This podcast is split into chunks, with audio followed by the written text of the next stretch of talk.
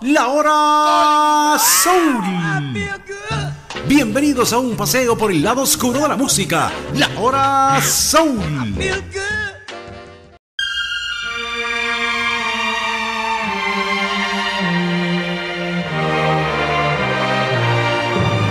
Siempre me ha intrigado la influencia que ha tenido la música negra en la música blanca y específicamente en los diferentes ritmos. ¿Qué tanto tiene el rock and roll de blues? ¿Qué tanto tiene el blues de rhythm and blues? Lo mejor es revisar la historia para darnos cuenta que el rhythm and blues proviene de las canciones viejas que cantaban los esclavos que habían crecido en África y habían sido prácticamente obligados a venir al nuevo continente a trabajar como esclavos.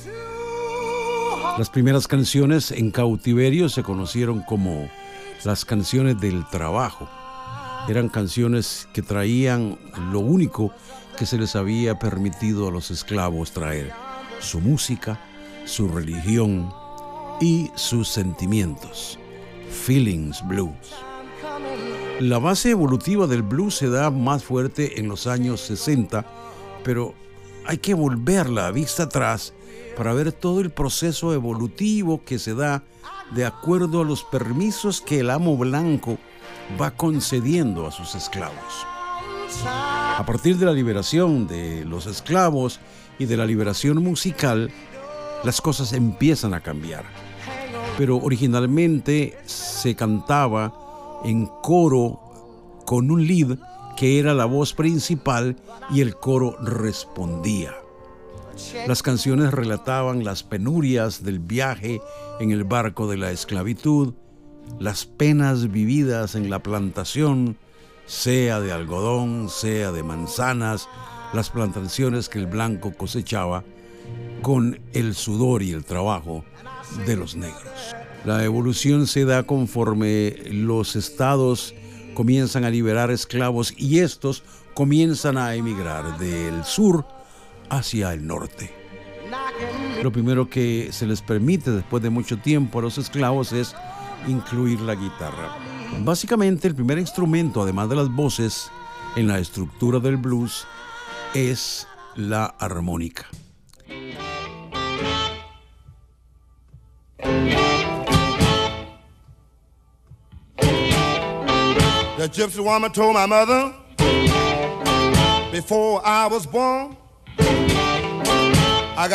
Es el primer instrumento y quizá también es la forma principal de dar la estructura del blues. Se tocaban dos o tres acordes y daba chance que el mismo intérprete pudiera hablar, decir, cantar, luego tocar la armónica.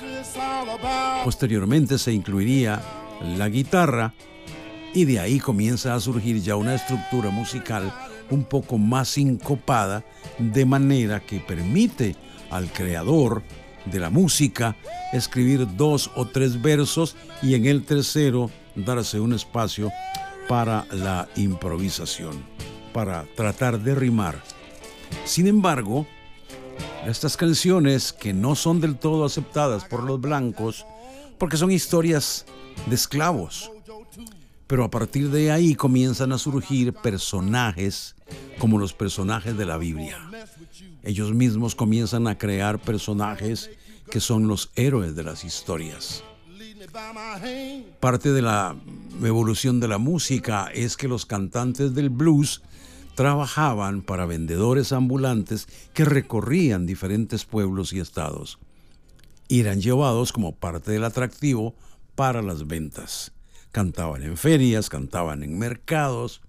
Igual forma pasó con los predicadores que llevaban a cantantes de soul a las prédicas a los pueblos donde visitaban para predicar y también surgió lo que fue la música espiritual o el gospel, la palabra.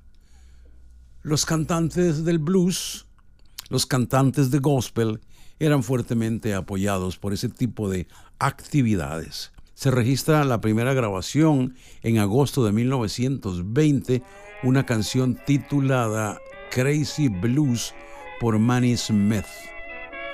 Era considerada la música como música de segunda. De hecho, los discos eran etiquetados en una forma diferente para que la gente supiera con solo ver la etiqueta que era música de segunda o música de esclavos, algo que fue permanente durante mucho tiempo y no fue sino hasta en los años 60 que Berry Gordy de Motown comenzó a cambiar eso, conjuntamente con otra gran disquera que fue Stax. La música, las primeras grabaciones de blues se le atribuyen a Eddie Wilson, a Sarah Martin, a Clara Smith, grandes cantantes, incipientes trovadoras, porque eran mujeres, aprovechaban para llevar un mensaje que generalmente estaba ligado con sexo, historias amorosas y ya de alguna forma se tocaban los temas de lesbianismo. Por ese motivo las canciones de blues estaban como prohibidas, no eran populares, no tenían difusión más que en pequeños grupos. Casi que era underground. Los estados del sur fueron la base donde surgen estas canciones. ¿Por qué? Porque ahí era donde estaba mayor concentrada la esclavitud. Las cosas comienzan a cambiar cuando artistas como Billie Holiday y Mildred Bailey surgen a la luz con canciones un poco más estructuradas y cantando ya en centros nocturnos.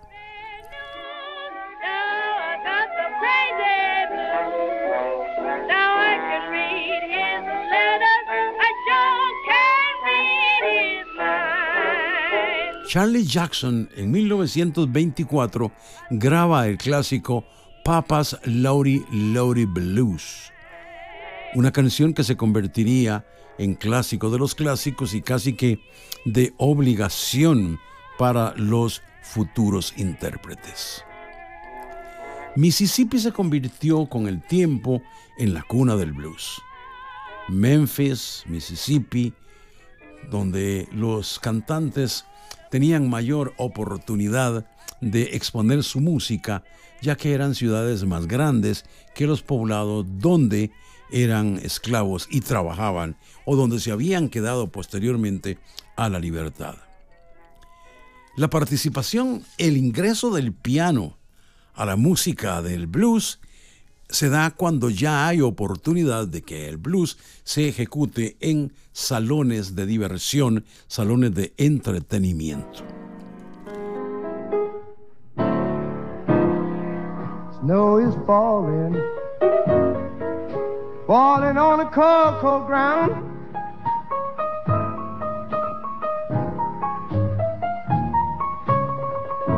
Snow is falling, baby.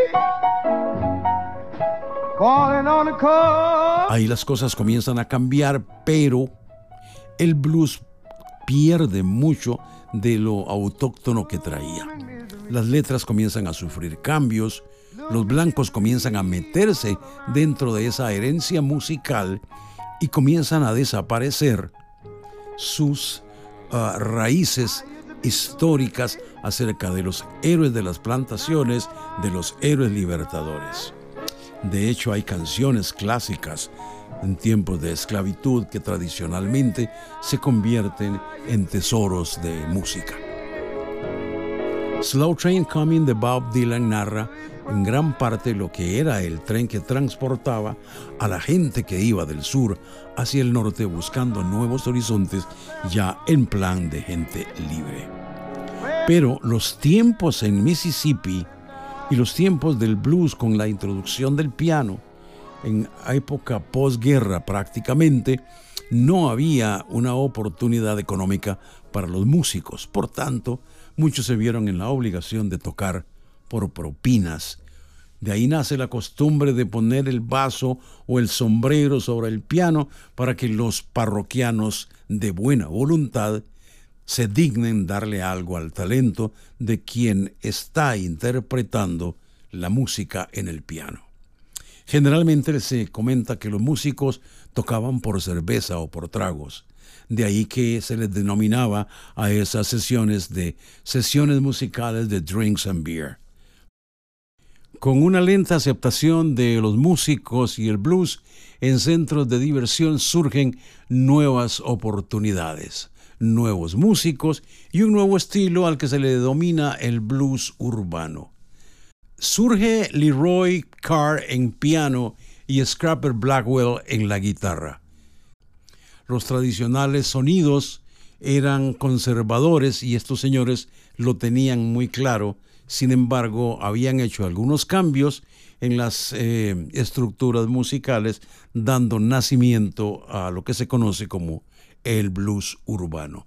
Sin embargo, en la misma época nacen también eh, otros intérpretes de blues que se convertirían con el tiempo en leyendas, como es el caso de Robert Johnson, que entre el año 36 y 37 grabó aproximadamente 30 canciones y contaba únicamente con 20, 22 años.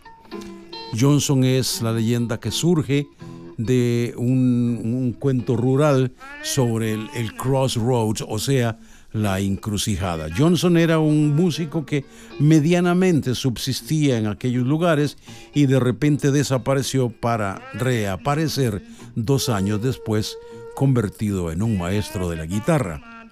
Eso dio pie a esas leyendas urbanas que cobijan al blues. Se decía que Johnson había vendido su alma al diablo porque antes era un desconocido y había vuelto con un estilo y habilidades que no tenía. De hecho, eh, Johnson y Leroy Carr son de los grandes influenciadores de la música de blues para esa época.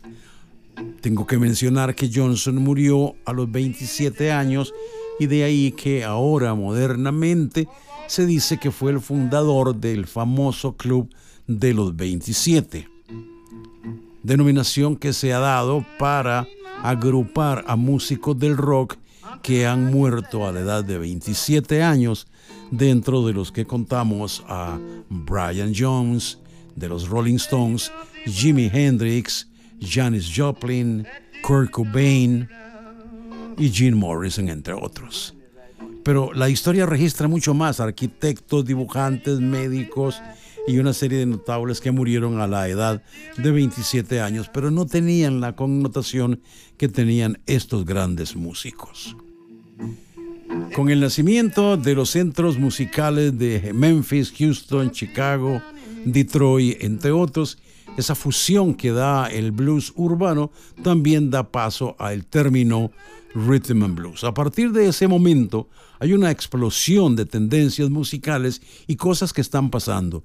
Surgen eh, Fats Domino, Little Richard, Chuck Berry y también dos grandes de la guitarra, B.B. King y John Lee Hooker, además de Albert King y Freddie King, grandes guitarristas que logran conquistar al público con sus habilidades en la guitarra. Pero hay que mencionar que ya para esa época la tecnología comienza a invadir y sale la guitarra no eléctrica, sino amplificada.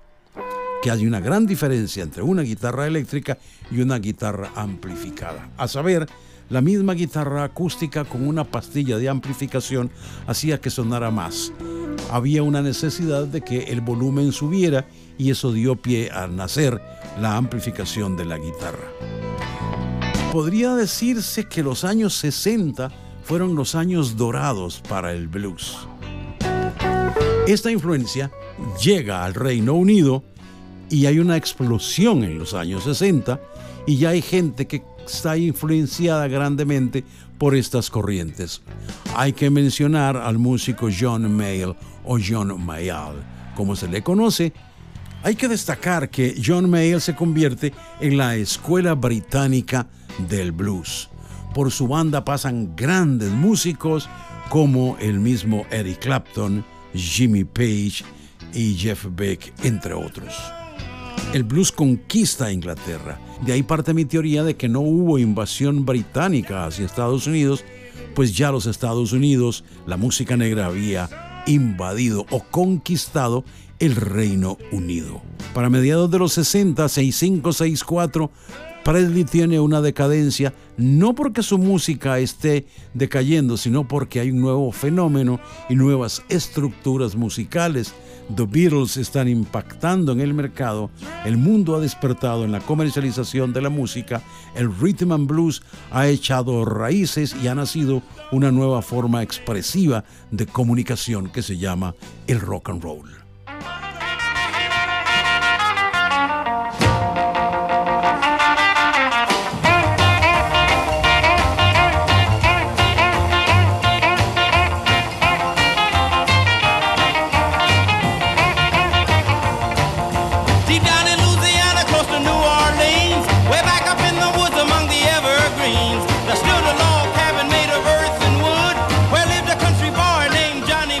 Al mismo tiempo, los músicos, los ritmos y los intérpretes negros habían conquistado a los jóvenes en el Reino Unido. Los Rolling Stones y los Beatles salían al mercado con covers de canciones que habían escuchado en las sesiones de discos de vinil. Los Stones habían hecho un cover de un éxito de los Drifters.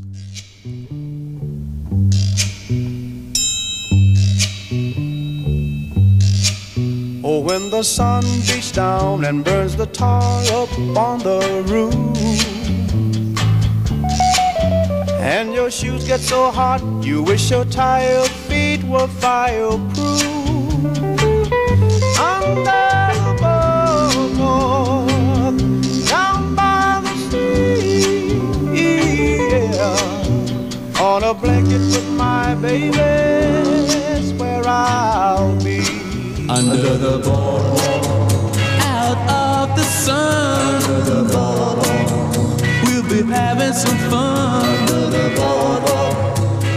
Realizando algunos pequeños cambios, pero manteniendo la estructura musical del éxito de la música de rhythm and blues.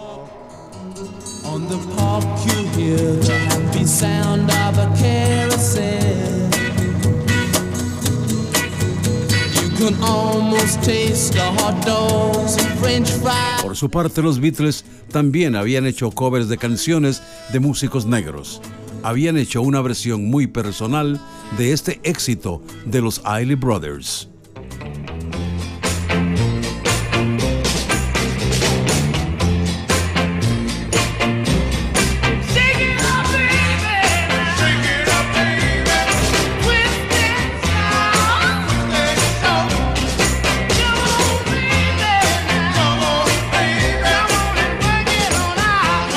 Igual que los Stones, los Beatles mantuvieron el arreglo original de las canciones, pero también habían sabido imprimir su propio sello.